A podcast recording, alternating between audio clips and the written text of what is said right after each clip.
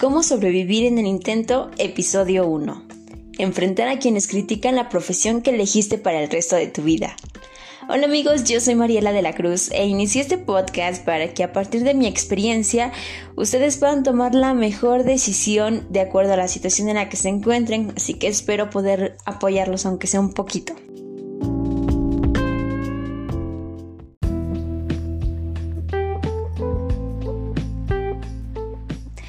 Para comenzar este primer episodio de cómo sobrevivir en el intento, elegí hablarles de cómo enfrentar a quienes te dicen que no elegiste la mejor carrera, que no es como tú piensas, que no hay demanda laboral, que es una carrera sobresaturada, que tú no naciste para eso y bueno, en fin.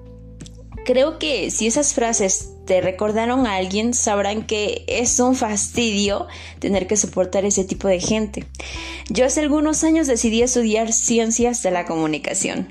Era una carrera súper divertida, interesante y que me permitiría acercarme a lo que consideraba el mejor de los medios de comunicación, la radio.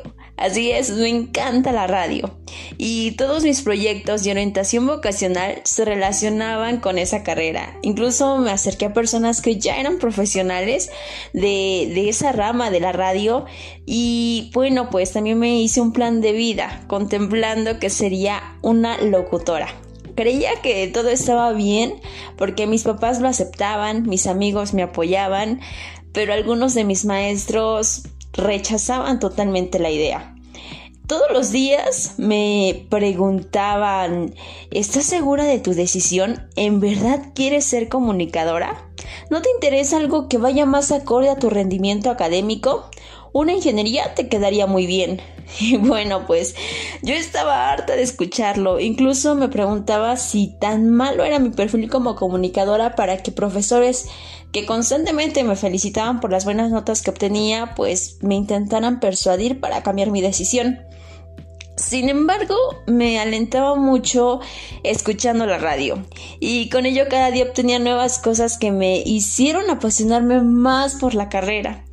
Y pues me di la oportunidad de conocer más a fondo el medio. Me acerqué a todo lo que tuviera que ver con esa bella profesión y logré entrar a una estación radiofónica local y permanecí en ella durante tres años.